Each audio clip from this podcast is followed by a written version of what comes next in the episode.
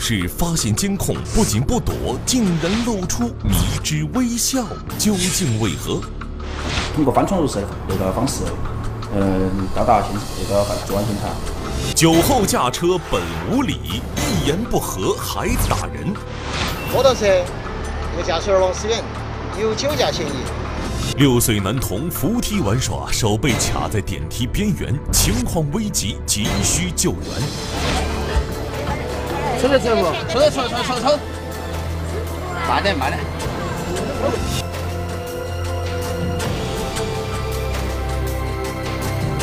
拍案说法即将为您讲述。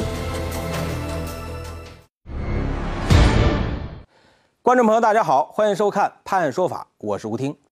相信毒品的危害，大伙儿都知道啊。近日，这个永川区公安局指挥中心在日常的呃巡检工作当中，发现了一名形迹非常可疑的男子。就是发现在这个地方本来是不应该站到人，因为它是一个交通交通一个一个拐弯的地方。好，我们看到人以后，就初步就感觉这个人可能有有些异常，那么我们就加强了关注，然后通过对镜头的旋旋转，发现这个人。就一直站在那里几分钟不动，最后，呃，有有这个电话举动，然后啊，又约起一个人来，站到了一个镜头下面，两个人在密谋的商量什么事情。由于地理位置十分的偏僻，正常情况下不会有人在这里讨论什么，于是民警开始等待。没过几分钟，穿夹克的男子突然开始在身上摸着什么，然后拿出了一个白色的小袋子。而另一个人则拿出了现金，双方像是要交易什么东西。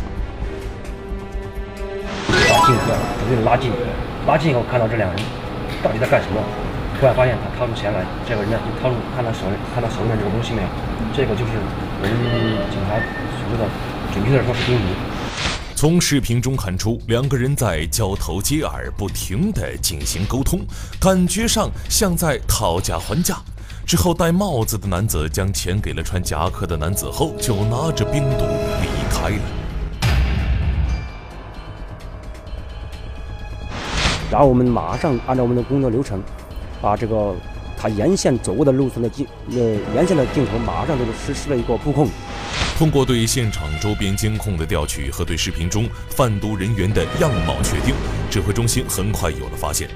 从监控中，民警看到这名男子在七龙街附近，而他正在走向一辆摩托车，摩托车旁还有一个黄色的头盔。当时考虑到在老城区人流量比较大，他本身呢也有骑辆摩托车，我们就害怕就是在抓捕的同时对周围群众产生次要的伤害，那么我们就把这个线稍微放长了一点。随后，指挥中心沿线对这辆摩托车进行侦查，同时通知附近的办案民警对这个贩毒人员实施抓捕。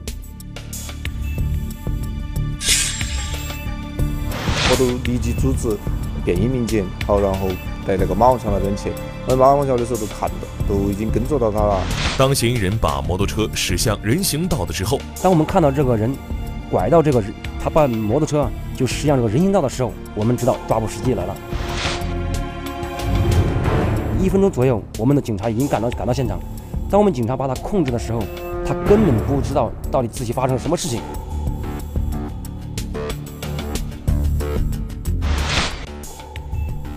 当时在他身上哎，然后法案提取了毒品，有马果和冰毒。好，然后后来我们都把那个嫌疑人呢，好，然后哦，刑事拘留了。光天化日之下进行毒品交易。殊不知，犯罪嫌疑人的罪行已经暴露在了警方的监控之下，难逃法网了。现在，很多企事业单位、个体户为了保护自己的财产，都安装了监控探头啊。以前咱们节目当中啊，你也看到过，这个盗贼们为了不让这个监控镜头拍下自己的样子，那是各种伪装，想出各种各样的方式方法来躲避这个监控。然而，近日在这个长寿区啊，有这么一名盗贼，在入室盗窃的时候发现了监控，不仅没有躲藏，还露出了神秘的微笑。说起这一起案件，就要从一起手机店的报案说起。案发当天，长寿区万顺镇一家卖手机的商店向辖区派出所报案，声称头一天晚上手机店被盗，店内九部手机被人偷走，价值近万元。啊，经过现场的那个勘查之后，发现现场周边呢视频比较少，但陈勇店内有一共三个视频监控。现在很多商家都安装了防盗视频监控，被盗的手机店也不例外。很快，警方就成功提取了店内的视频监控。果不其然，盗贼的身影出现了。这就是手机店内的监控视频。我们看到，当天晚上十一点左右，一名年轻男子出现在了空无一人的手机店内。只见他不慌不忙，就像逛商场一样，仔仔细细地挑选着手机，然后从柜台中将这些手机一一取出，放入到一个口袋里面。十来分钟过后，这名男子提着装着鼓鼓的口袋，也是不慌不忙地离开了现场。啊，现场对监控录像进行提取之后，我们发现犯罪嫌疑人大概晚上十一点多钟，通过翻窗入室的那个方式。嗯，到达现那个犯作案现场，然后在将那个手机盗取之后，离开现场之后，于凌晨大概四点钟左右那样的，嗯，又到了现场一次。什么？犯罪嫌疑人几个小时后再次回到了被盗现场？难道说他还嫌偷的太少吗？回来多拿一点不成？然后监控中出现的事情让民警们都感到不可思议。只见男子回到手机店后，手里没有拿口袋，而是拿着一块抹布，他挨个挨个地擦拭着柜台，仿佛是在给手机店打扫卫生。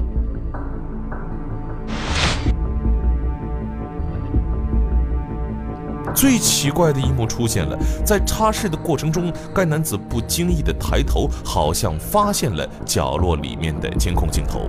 他停止了手里的工作，看了又看监控镜头，竟然露出了一丝微笑。随后，该男子一直在店内的墙上找着什么。此时，监控镜头被断电了，一片漆黑。接到报案后，长寿区万顺派出所立即展开调查。由于监控拍到了该男子的正面，排查工作进展得非常顺利。该男子名叫邹某，现年十八岁，长寿区人。很快，警方就将邹某抓获。嗯，当时你那个盗窃完了过后啊，你为啥子第二回要返回现场啊？就是打一些我动过的还原，还有我摸过去把指纹查销毁证据些。销毁证据是吧？他在回到了家中之后。呃，想了一下儿，啊，决定到现场去把相应的一些呃指纹啊，还有一些他的一些身份检查的痕迹拿来进行一个毁灭。原来这邹某回家想了又想，指纹可能被留在了现场，这可是自己的作案证据啊！于是乎，他返回现场，准备把现场擦拭得干干净净。他没有想到发现了监控，此时邹某的脸上露出了笑容。他想，要不是自己重新回到现场，肯定不知道手机店里还有监控探头。还好被自己及时发现了，只需要把监控探头的电源拔掉，就不用再担心被警察查到了。随后，邹某拔掉了监控探头的电源。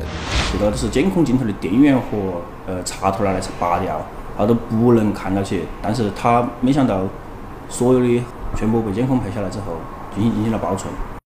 在办案民警调取的视频监控中，发现邹某第一次进入现场实施盗窃时，并没有被拍下清晰的照片，反而是他第二次进入现场销毁证据时，被监控探头拍下了全脸。在派出所里，邹某还交代了自己曾在渝中区长寿区多次实施盗窃的犯罪事实。该案正在进一步调查中。您说说这邹某啊，是聪明还是笨呢？要我说呀，他也就是自作聪明罢了啊。好，接下来来看下一条。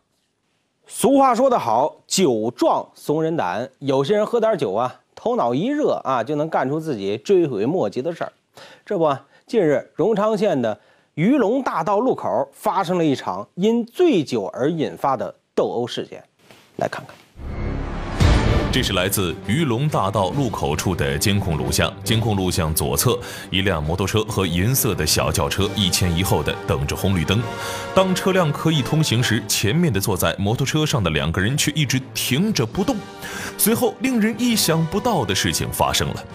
摩托车上的两个人从车上下来，粗鲁地拉开银色轿车的车门，对着车里的人大动干戈，并打算把车里面的人拖拽出来。随后，车里面的穿蓝色衣服的女子从车上下来，跟从摩托车上下来的两名男子激烈的对峙着。从车上的驾驶室下来了一名男子，也冲过来加入了混战。四个人扭打在了一起，场面开始变得一发不可收拾。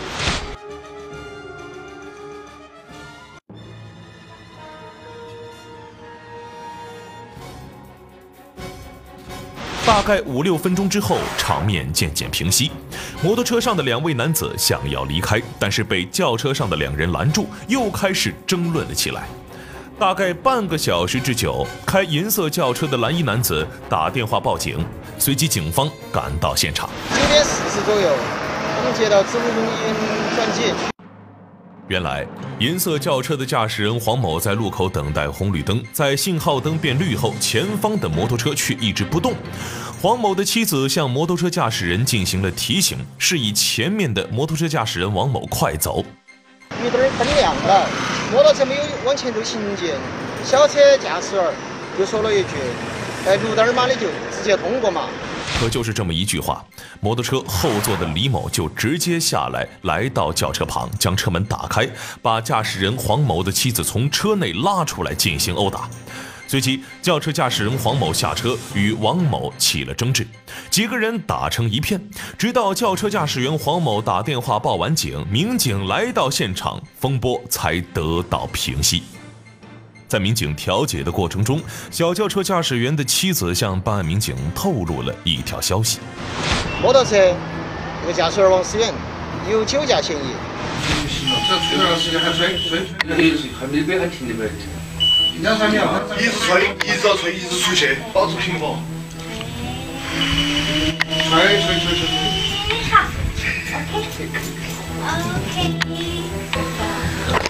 我抓着。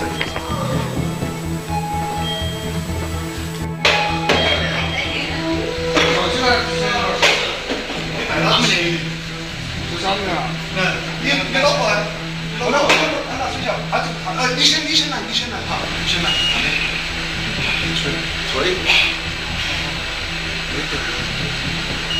没得。好。无酒精，无酒精。经现场呼吸式酒精测试，王某的血液内酒精含量是一百六十六毫克每百毫升，属于醉酒驾驶。而小车驾驶员黄某体内无任何酒精成分。驾驶员王思远，你测试结果为一百六十六毫克每百毫升。小轿车驾驶员，你测试结果为零毫克每百毫升。我没驾驶摩托车。你没驾驶摩托车，那个是你，你之后可以申诉。我只问你那个签不签字？我签字。不签呐？嗯。告知你，录取没得？王思远，我明确告知你。你涉嫌酒后驾驶机动车，那是你的抽血登记表，你是否签字？不签字。不签字嘎？嗯。摩托车驾驶员前头打人那个王某，情绪极不稳定，很不配合。面对王某的百般抵赖，民警直接指出，监控系统已经将事情过程录下来，可以通过视频用事实说话。王某这才承认了是自己开的车。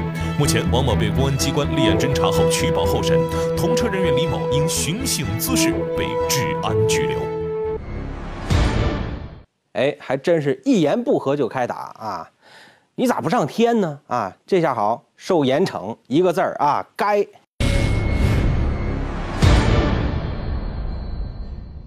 六岁男童扶梯玩耍，手被卡在电梯边缘，情况危急，急需救援。出来，出来，出来，出来，出来，出来，慢点，慢点。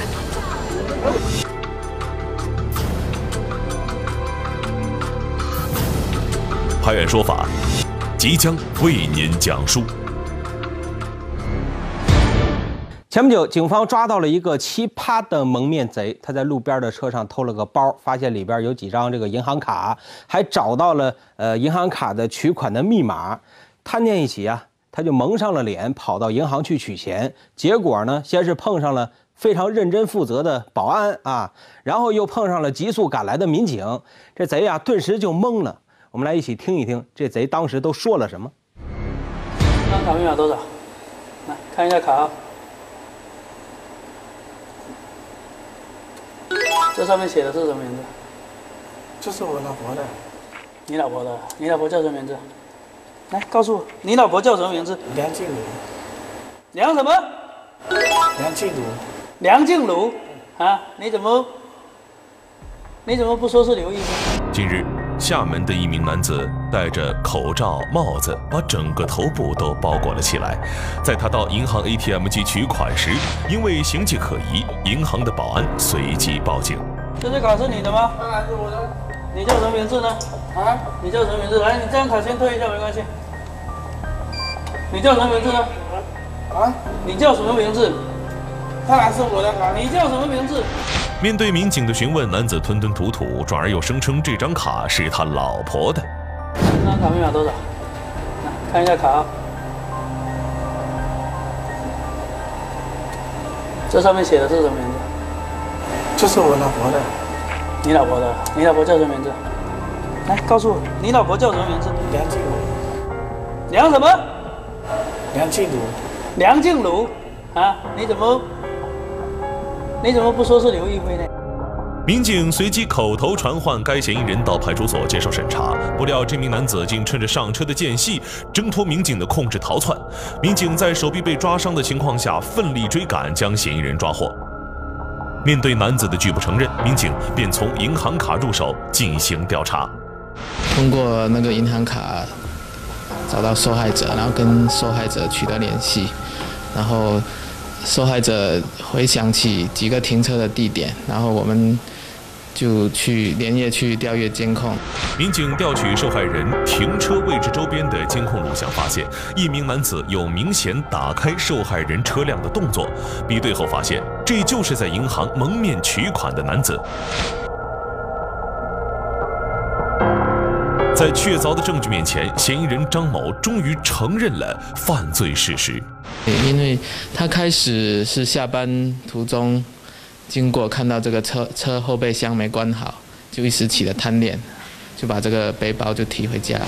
由于背包里装有一个笔记本，本上既有支付宝密码，张某贪念又起，到附近的银行柜员机进行操作，想盗取卡内的钱款，没想到被当场抓获。目前，张某因涉嫌盗窃被警方刑事拘留。话说这个贼还是非常幽默啊，居然说老婆是梁静茹，亏他想得出来啊，说得出来。接下来咱们来看下一个案例，乘坐扶梯发生的悲剧啊，咱们节目当中以前讲过很多起了，所以一定要注意安全，特别是小孩子乘坐扶梯啊，一定要在大人的监管之下，千万别在这当中啊嬉戏打闹，是吧？九龙坡区的一个小区门口的公共扶梯上。一位六岁的小朋友一时贪玩，不慎卡入这个电动扶梯内，手指被夹，情况十分的危急。